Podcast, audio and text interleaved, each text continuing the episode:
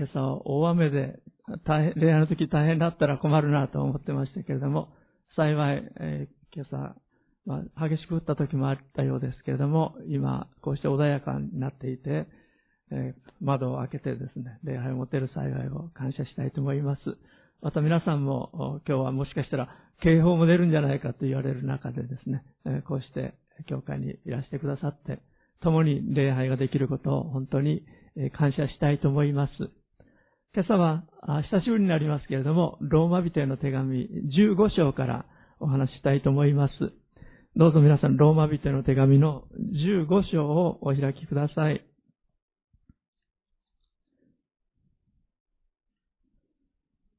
ローマ人の手紙の15章、4節と5節をお読みしたいと思います。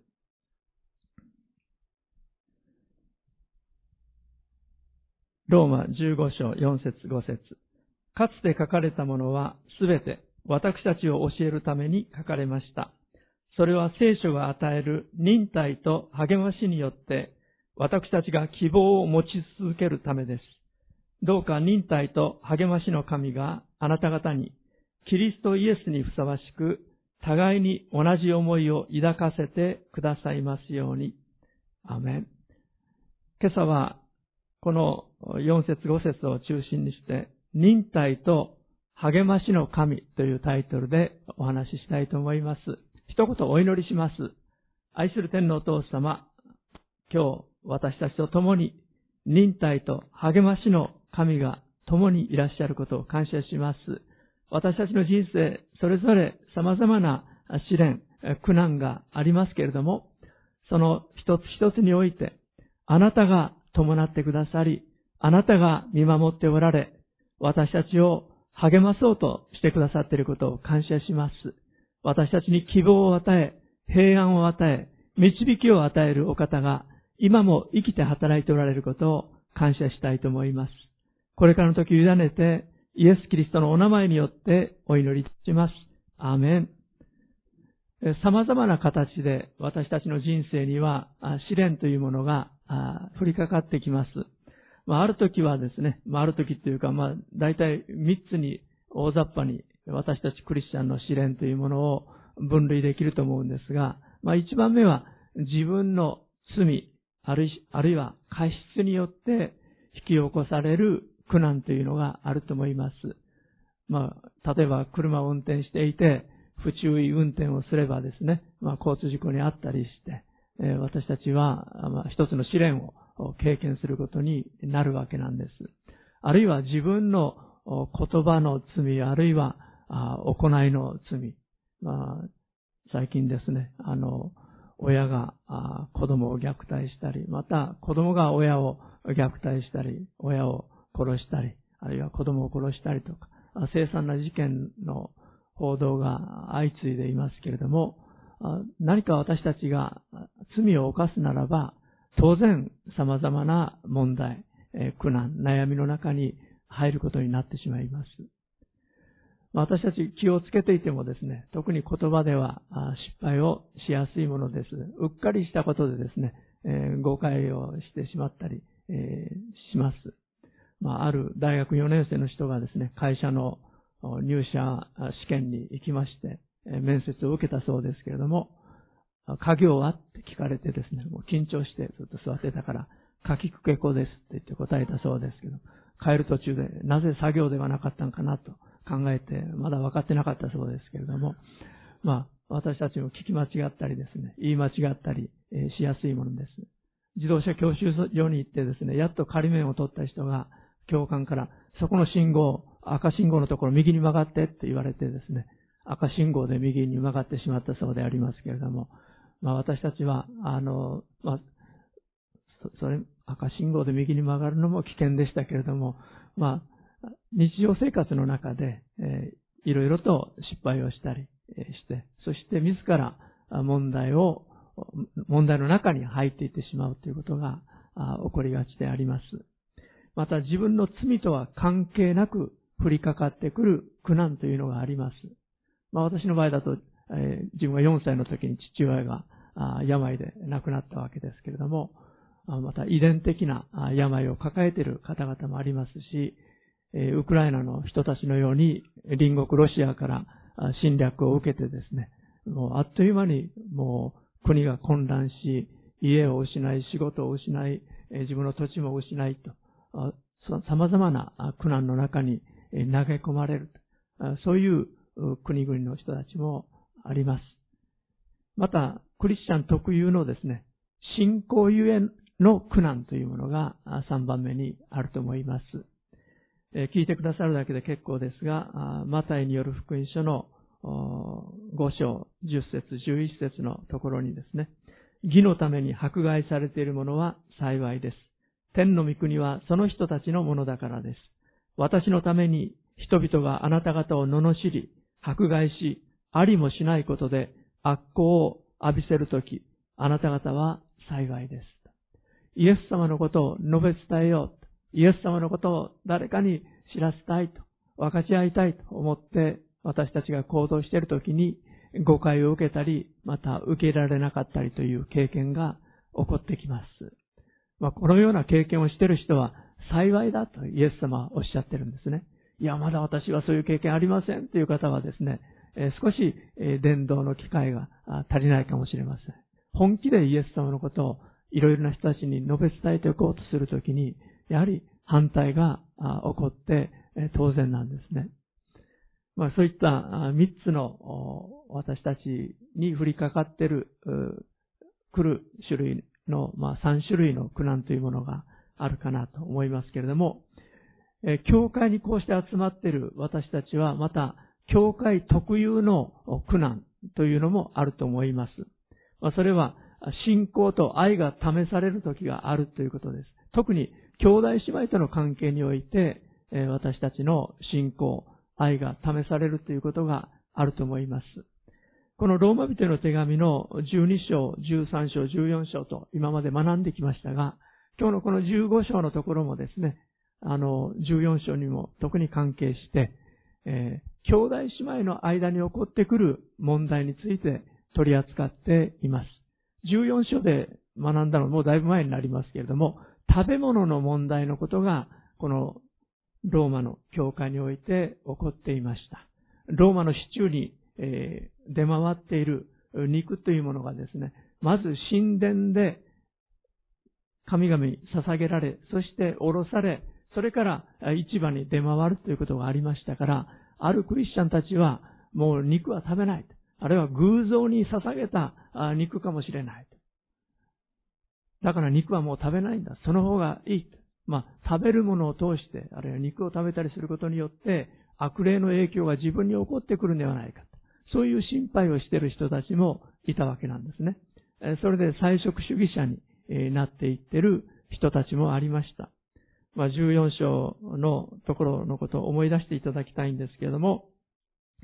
まあ、その食べ物のことで、えー、裁き合ったりということが起こっていました。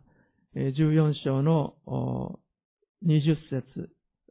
から22節までお読みします。食べ物のために神の御業を台無しにしてはいけません。すべての食べ物は清いのです。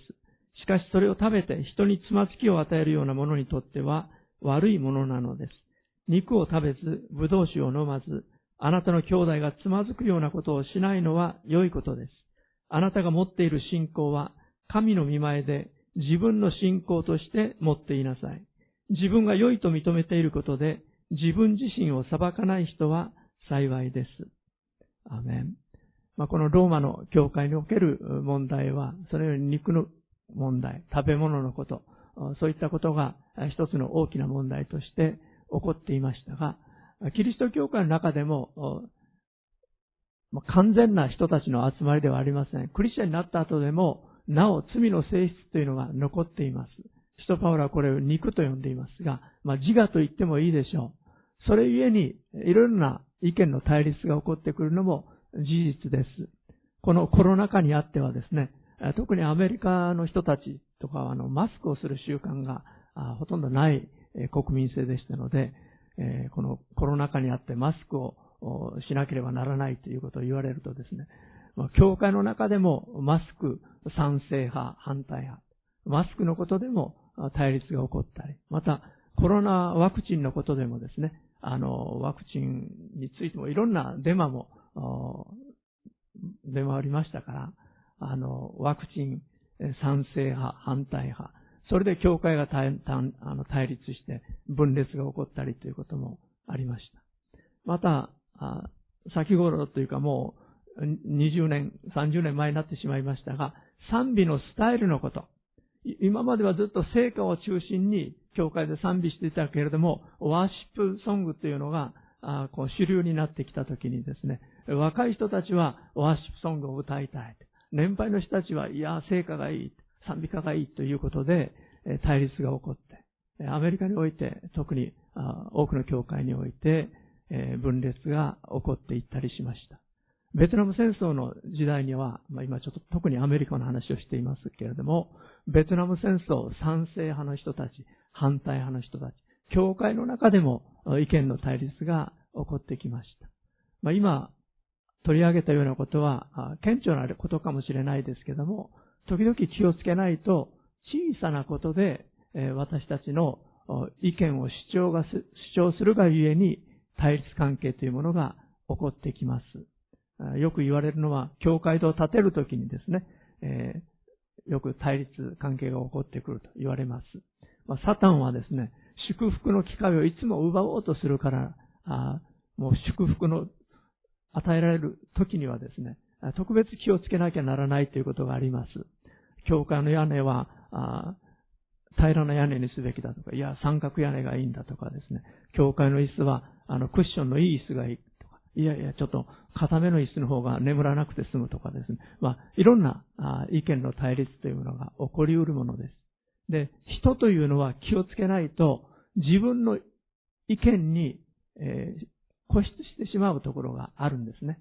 えー、そして自己主張というものをする傾向があります。15章の一節。私たち力のある者たちは、力のない人たちの弱さを担うべきであり、自分を喜ばせるべきではありません。私たちは一人一人、霊的な成長のため、益となることを図って、隣人を喜ばせるべきです。キリストもご自分を喜ばせることはなさいませんでした。むしろあなたをあざける者たちのあざけりが私に降りかかったと書いてある通りです。アメン。まあ、教会における、この起こり得る対立関係について少し例を申しましたけれども、まあ、2番目に、兄弟姉妹との関係においてですね、あの、私たちは苦難を経験するということもあります。特に、まあ、今は先ほどお話したことも関係してきますけれども、意見の食い違い、意見の違い。意見とはもう全然関係なく、感情的にあの人は好かん。そういうことも人間関係の中で起こり得ることです。教会においては、この世と比べるとですね、はるかにそのようなことは少ないかもしれませんけれども、しかし人間の弱さとして、そういうものがあるということも知らなければなりません。何回かこの教会でもお話しましたが、アメリカの統計では100人人が集まっていると、そのうち10人はですね、なかなか馬が合わない。もう会った時から、この人私苦手だという、そう意識を感じるようです。で、100人のうち5人の人は、到底あの人は理解できない。ちょっと頭がおかしいんじゃないだろうかと。そのように思える人なんだそうです。アメリカの統計ですから、まあ、そのまま日本で受け入れる必要はないと思いますけれども、私たち人間の考え方、感じ方の違いというものがあることを私たちは基本的に知っていなければなりません。そういう中でもし私たちが自己主張を強くしていくならば、当然私たちは分裂に分裂を繰り返すだけになっていってしまうわけです。そのような中で、聖書は私たちに何を教えているかということであります。えー、5節から7節までをお読みします。15章5節から7節までです。どうか忍耐と励ましの神があなた方にキリストイエスにふさわしく互いに同じ思いを抱かせてくださいますように。そうしてあなた方が心を一つにし、声を合わせて、私たちの主イエス・キリストの父である神を褒めたたえますように。ですから神の栄光のために、キリストがあなた方を受け入れてくださったように、あなた方も互いに受け入れ合いなさいと。鍵となるのは、7節の、ですから神の栄光のためにということであります。私たちの言葉、態度、生き方、生活、神様の栄光になるために生きたい。私は神様の栄光のために存在している。教会は神の栄光のために存在している。そのことを私たちはしっかりと覚えて、頭であるキリストにつながって、キリストが喜ばれることに心を止めていく。それが私たちの一致の大きな原則になっていきます。本当に私たちが男女の違い、年齢の違い、教会ほど様々な異なるバックグラウンドを抱えた人たちが集まっている集まりというのはありません。そういう中で私たちが本当に心を一つにして、主に喜ばれる教会として、キリストの体として歩みたいと願うならば、イエス様を主として、神の栄光のために生きるんだ。そのことを私たちクリスチャンが本当に心に留めて生きていかなければなりません。教会における日常的な苦難ということで、他のクリスチャンの言動で何か不都合を被った時に苦難が起こること。また、他の兄弟姉妹との関係の中で、私たちは苦難に入っていくことがあるということを申しましたけれども、隣人の益となるようにすべきであると。聖書は私たちに教えているわけです。15章2節に戻ります。私たちは一人一人、霊的な成長のため、益となることを図って、隣人を喜ばせるべきです。神様の栄光のためにということとともに、もう一つ、教会が一つになって進んでいくことのできる、その原則は、隣人の益となることを心に留めていくということです。私の益ではなくて、兄弟姉妹にとって、この兄弟にとって、この姉妹にとって何が益だろうかと。そのような生き方をしなさいと、使徒パウロは私たちに教えているわけであります。インドに宣教師として出かけていた二人の方がありました。ある町で集会を終えてですね、そして次また別な町で集会をすることになっていましたので、えー、まあ、一つの集会、町での集会がですね、ちょっと長引いてしまって、えー、列車に遅れそうだというので、急いで駅の方に向かって走って行ってたんですね。で、駅の近くにですね、この道端に、あの、路肩でこの商売をしている人たちがいました。道がですね、ところ狭しとですね、いろんなものが道の両脇に並べられて売られてたんですが、中に盲人の人がですね、あの、リンゴを、この、箱の上に並べて、リンゴを売ってたそうです。で、この宣教師さんたちが急いで列車に間に合いたいと思って駅の方に向かってた時に、一人の人の足がですね、その、リンゴを置いてた台の角に当たってしまって、えー、ボーンとですね、リンゴを転げて、そして箱も転げてしまいました。その時に二人の宣教師はどうしようかと思ったわけです。盲人の人が座って商売してたわけですから、そのまま通り過ぎていっても何も問題ないっていうか、何も咎められなかったでしょう。もう列車に間に合わなきゃならないというので急いで行った。でもこの宣教師さんたちは立ち止まって、そして台を直して転がっていたリンゴをそこに置いて、この盲人の方にですね、申し訳ありませんでしたと言ったんです。当然列車には遅れてしまいました。しかしその方が言ったそうです。あなたはイエス様ですか？あなたはイエス様ですか？と言ったそうです。まあ、今までにも、リンゴを転がされた経験があったんでしょう。でも、自分が目に見えない不自由さがありますから、このように親切にしてきちっと対応してくれた人たち、そう多くはなかったんでしょう。あなたはイエス様ですか？と聞かれたそうであります。時に私たちは状況は異なるかもしれませんけれども、私たちの都合で動き、また誰かに迷惑かけても分かりはしないと思えるような状況があるかもしれません。しかし私たちがイエス・キリストの心を持って生きていくときに、あなたはイエス様ですか？普通ではないものがここにあるということを人々が感じることができるようになります。私たちは他の人たちの利益を心がけて生きるように、この使徒パブロによってここに進められています。次に苦難のもたらす霊的祝福が3つあることをお話したいと思います。いや、もっとたくさんあるかもしれませんが、あまりたくさん言うと頭に入りきりませんから、苦難のもたらす霊的な祝福が3つあります。第一のことは、私たちを罪から離れさせ、神に立ち返らせるということです。えこのローマ人の手紙何か挟んでおいていただいて、詩編の119編、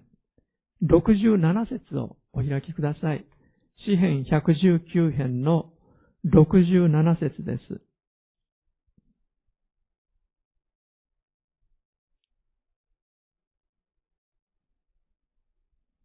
詩編119編67節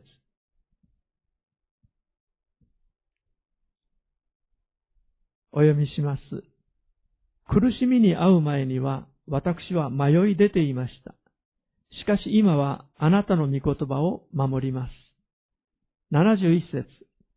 苦しみにあったことは私にとって幸せでした。それにより私はあなたの掟を学びました。時々私たちはなぜ神様は困難を、苦難を、試練を許されるのだろうかと、そのように思います。苦難、試練というのは私たち人間にとって神様の前にへり下る大きなチャンスであります。物事がうまくいっているときは、人間というのはなかなか立ち止まって自分のことを振り返ることができない。自分のことを謙遜に見ることはできないところがありますけれども、苦難に遭うときに私たちはへり下るということをせざるを得なくなってきます。そしてまた、苦しい時の神頼みではないですけれども、心から神様を呼び求めるということも起こってきます。そして、新たに神様の愛、神様の恵みを発見することができるということがあります。苦難は私たちを罪から離れさせ、神様に立ち返らせるようになるということであります。6月の27日火曜日に関西聖書学院でウクライナ、ロシア平和の集いというものが開催されました。通訳を頼まれて私、警備屋に行きましたけれども、午前中はルーマニア、ポーランド、モルドバから来られた先生たちの講義。で、午後は、あの、牧師たちが中心でありましたけれども、そのゲストの方々と質疑応答の時と交わりの時を持ちました。生でですね、このウクライナ難民の人たちを受け入れた国々の先生たちの声、この去年の2月24日にロシアがウクライナに侵略をし始めてから、たくさんの難民の人たちが生まれました。もう、ルーマニアに、ポーランドに、モルドバに、またその他近隣諸国にですね、その人たちが押し寄せていったわけです。日本にも、たくさんの難民の人たちが、まあ、他の国々と比べれば少数でありますけれども、日本にも逃れて来ていらっしゃいますけれども、この難民の人たちをそれぞれの国でお世話してきた先生たち、もう急にですね、自分たちの家庭に、あの、毎日誰かがやってきて一緒に生活するようになって、それがずっと続いていくわけなんですね。そういう中で、この先生たちに休息が必要だということを見てですね、この先生たちとコンタクトのある石川先生という方が、えこの方々を家族で日本に呼び寄せて、少し、休息の時を持ってくださいということで、今回日本に来られたんですが、ただスケジュールを見たら、関西から関東まで結構 集会がいっぱい、あの、アレンジしてあって、これで休息になるんだろうかと思ったんですが、まあ、それはともかくとしまして、今、ウクライナの人たちに起こっていることは何かというと、かつてないほどにイエス・キリストを信じる人たちが起こっていってるということなんです。自分の家を失い、屋敷を失い、そして仕事を失い、様々なものを失った人たちが隣国に流れ出てきたわけです。ルーマニアの牧師先生のところには、えー、もうどうもロシアが攻めてきそうだから、あの、そっちへ避難したいので、あの、そちら行ってもいいですか？っていうことで、一家族から連絡があったので、いいですよって言って受け入れてあげたんですよ。バレンティンという、あの、ルーマニアの牧師さんでしたけれども、いいですよ。私たちのセンターに泊まるとこあるから、いらっしゃいって言って。で、その人たちがやってきて受け入れたら、なんと、その侵略戦争が始まったので、次の日から毎日20組ぐらい、まあ20組ぐらいの家族がですね、やってくるようになって、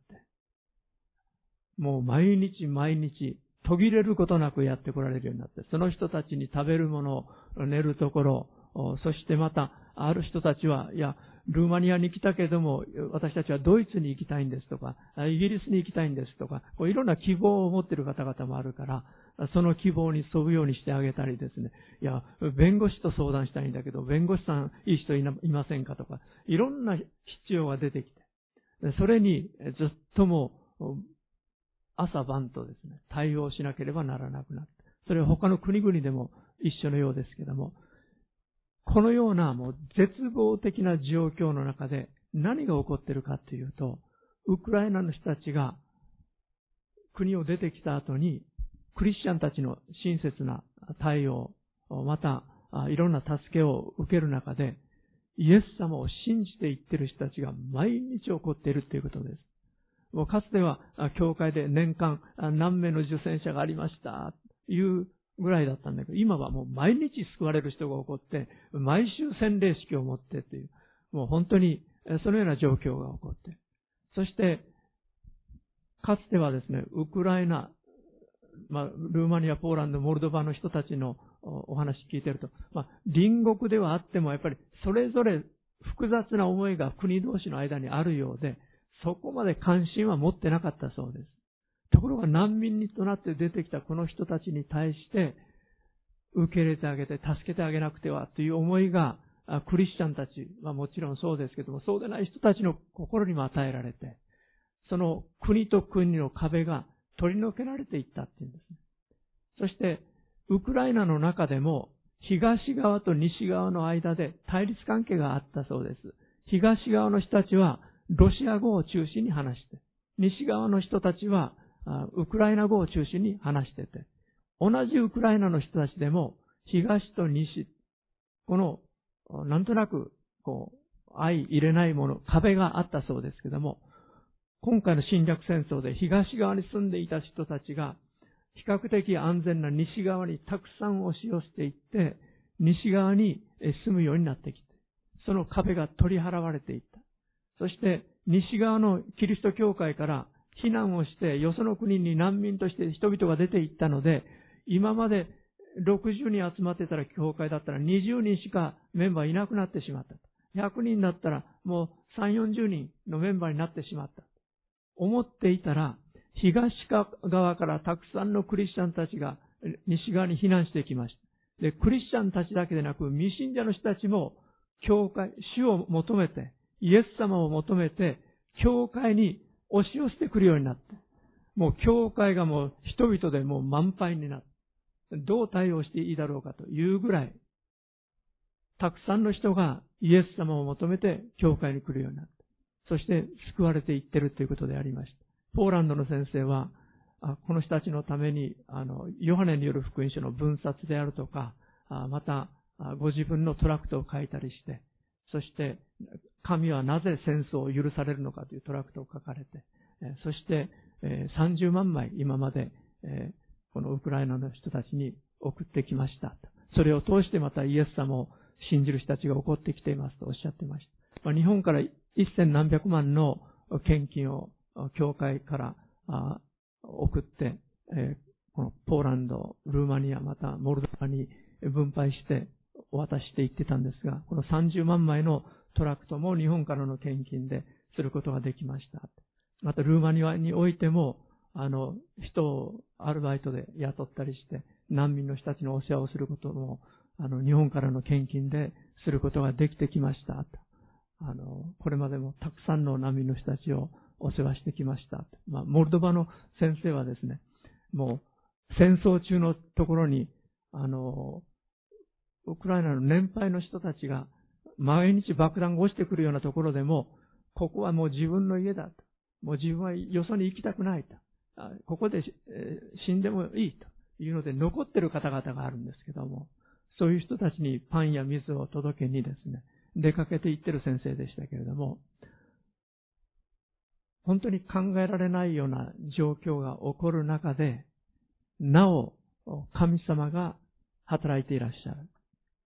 苦しみに遭う苦難というもの、このウクライナにおける戦争、どんな良いものを生み出すだろうか。私たちはいろいろ疑問を持つわけですけど、そのような中でもなお神様が働いていらっしゃる。そして多くの人たちが神様を、誠の神様を求めるチャンスになっているということであります。戦争になってほしくないけど、自分たちの国の人たちも、ウクライナの人たちほど神様に対する上乾きが与えられたらいいなと、そのように思っていますと、この三つの国の先生たちはおっしゃってました。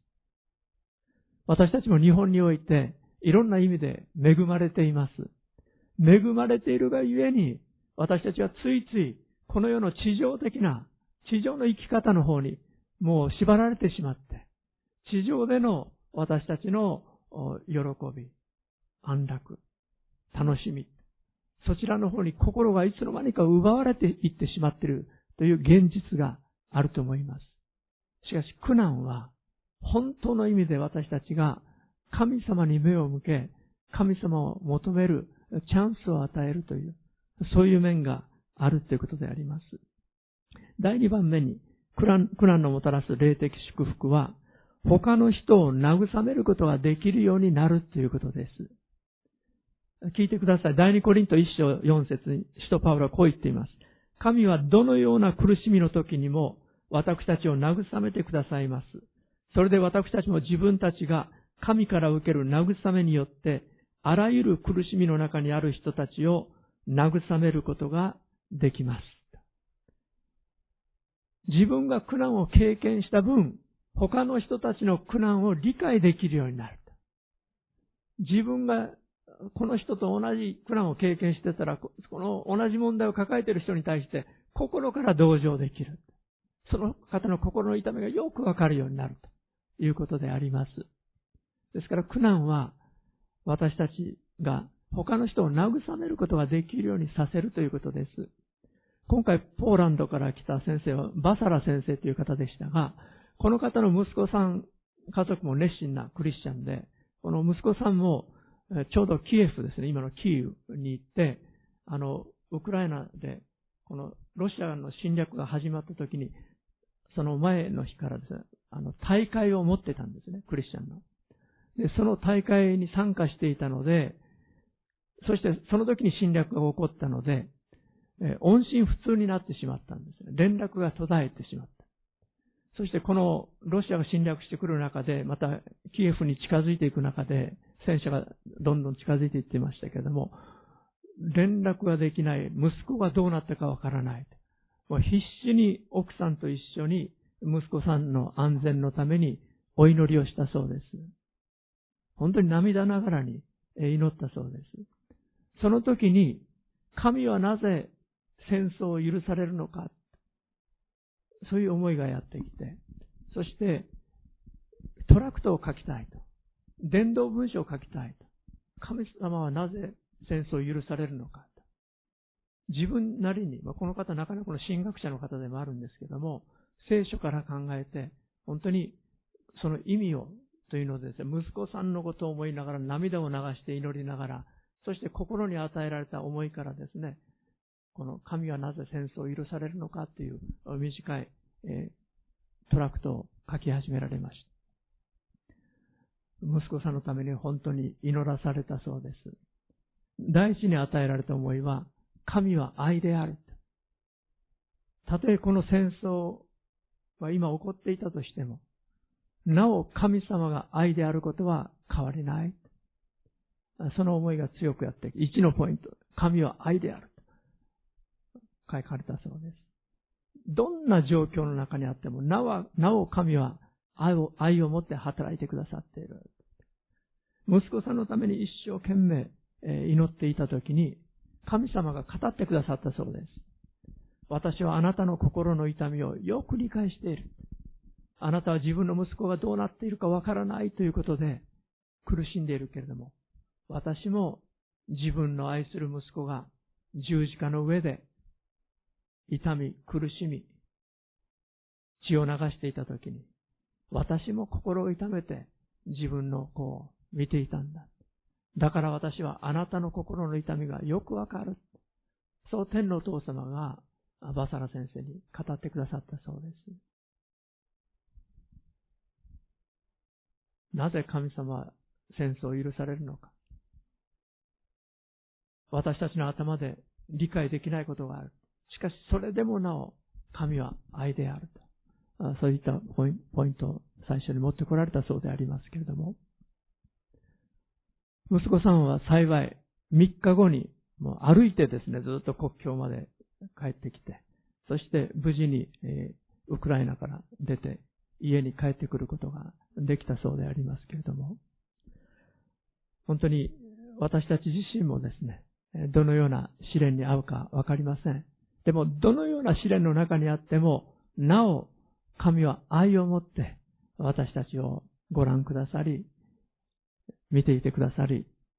導いてくださるお方だということを覚えたいと思います。3番目に苦難のもたらす霊的祝福は、忍耐が生み出され、自分の力に頼らず、神に全面的により頼むようにされるということであります。苦難の中で私たちの忍耐が生み出される。そしてもう自分の力に頼るんじゃなくて、神様に全面的に頼るようにされる。これが苦難のもたらす祝福であります。ローマ人の手紙に戻りましょう。5章3節4節です。ローマ5章15章の前の方になりますが、ローマ5章の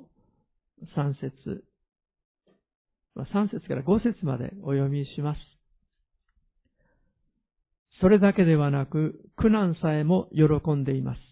それは苦難が忍耐を生み出し、忍耐が練られた品性を生み出し、練られた品性が希望を生み出すと私たちは知っているからです。この希望は失望に終わることがありません。なぜなら私たちに与えられた精霊によって神の愛が私たちの心に注がれているからです。3節それだけではなく、苦難さえも喜んでいます。それは苦難が忍耐を生み出し、皆さんご自分の苦難を喜んでらっしゃるでしょうか？試練を喜んでらっしゃるでしょうか、まあ、正直あんまり喜べないものですよね。自分が問題に直面していると。しかし、とパウロは、それだけではなく、苦難さえも喜んでいます。それは苦難が忍耐を生み出し、うんぬんと語っています。今私たちが直面している問題、皆さんが抱えてらっしゃる悩み、その中でどのように良いものが出てくるのかわかりませんけれども、神様がこの問題の中にいてくださっている、心配してくださっている、導いてくださっているということを私たちは覚えたいと思います。最後に、苦難に打ち勝つ4つの力の源についてお話して終わりたいと思います。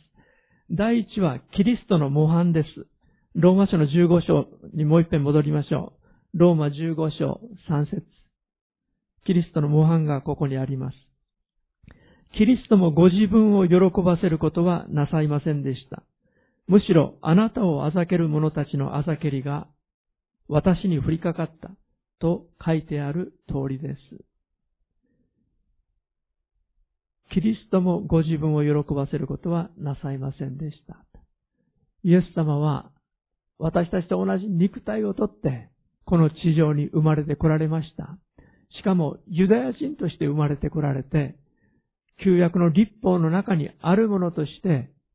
生まれてこられ、そしてユダヤ人の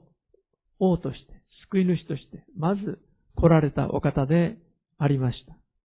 八節にこうパウロが言っています。私は言います。キリストは神の真理を表すために、割礼のある者たちのしもべとなられました。父祖たちに与えられた約束を確証するためでありと。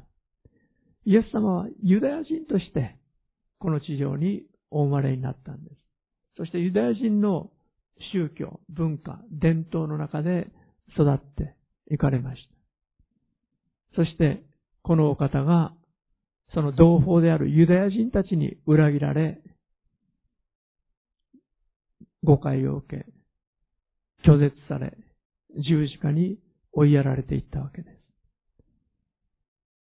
このイエス様の模範を私たちは覚えましょ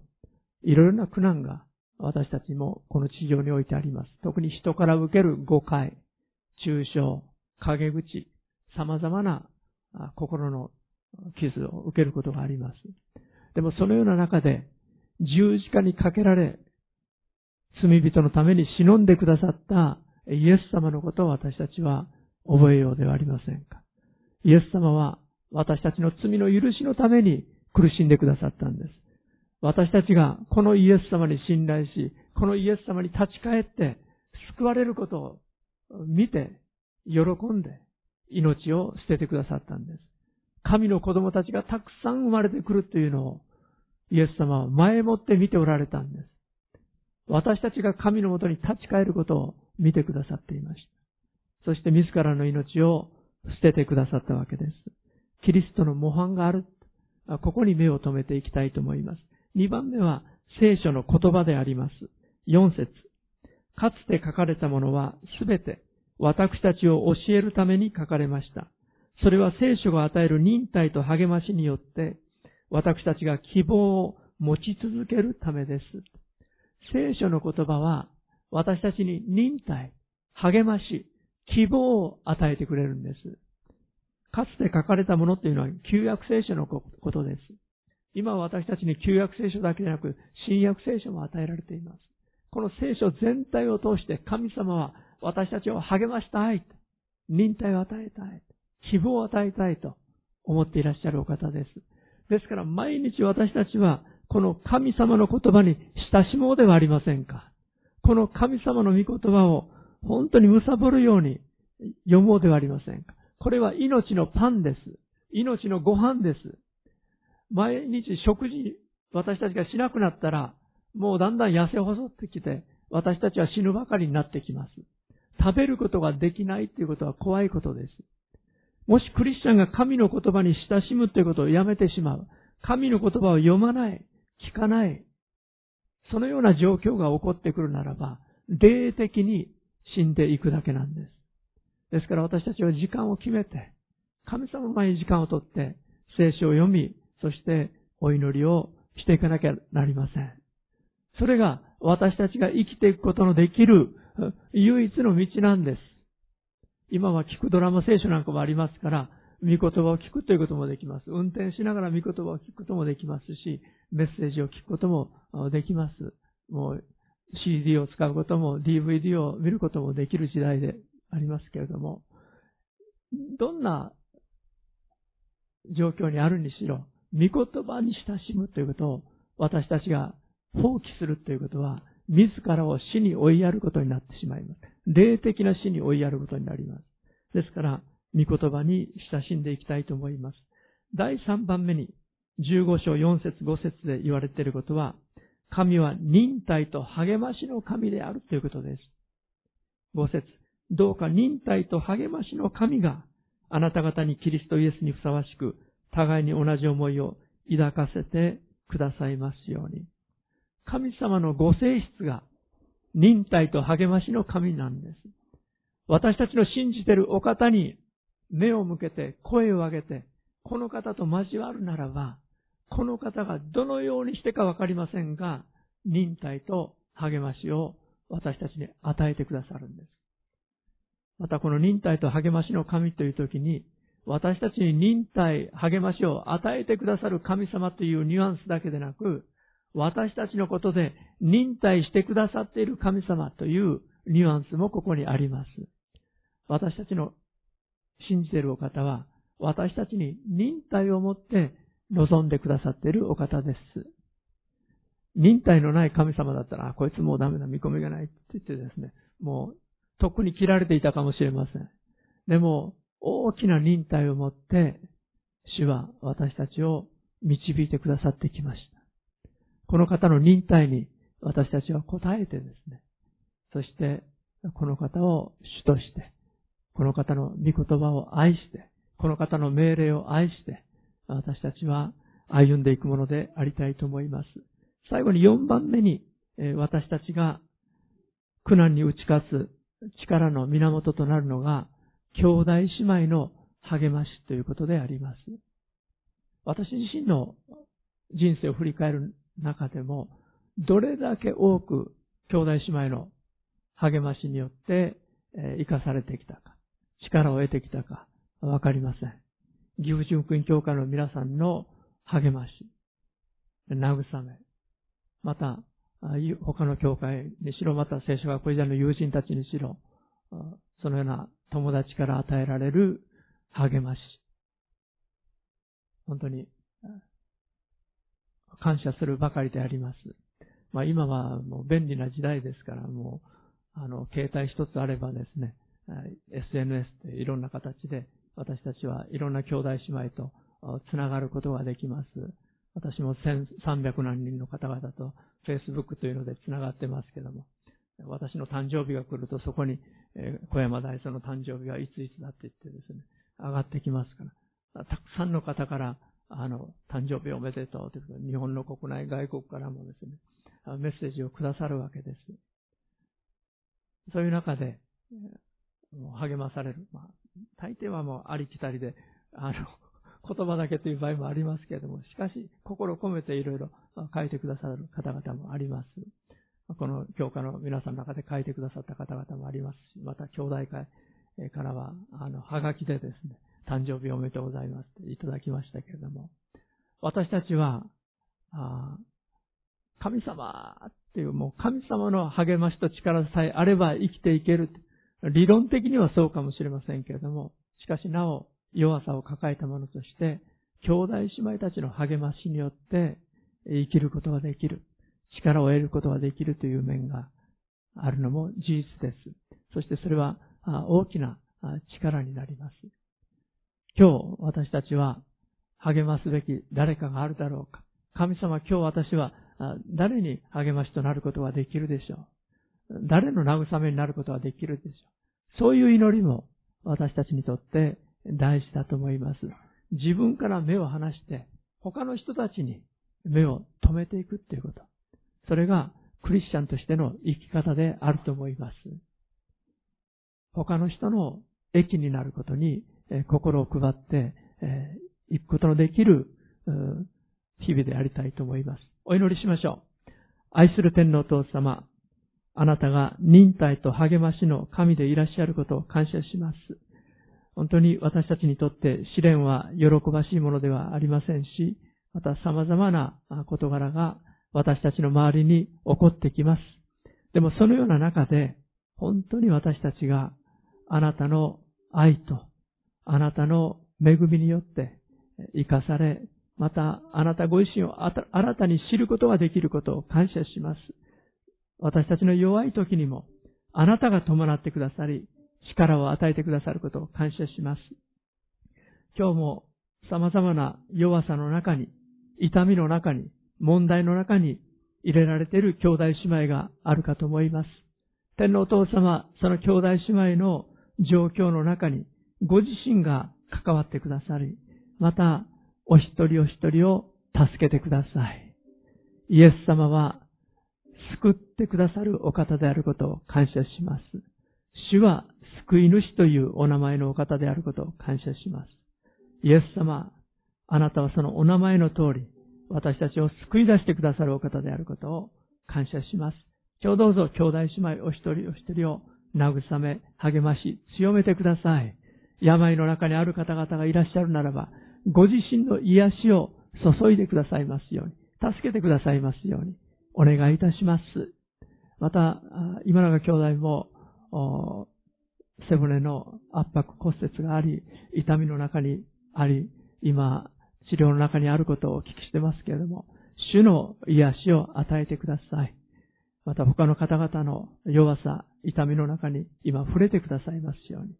お願いいたします。イエス様のお名前によってお祈りします。アメン。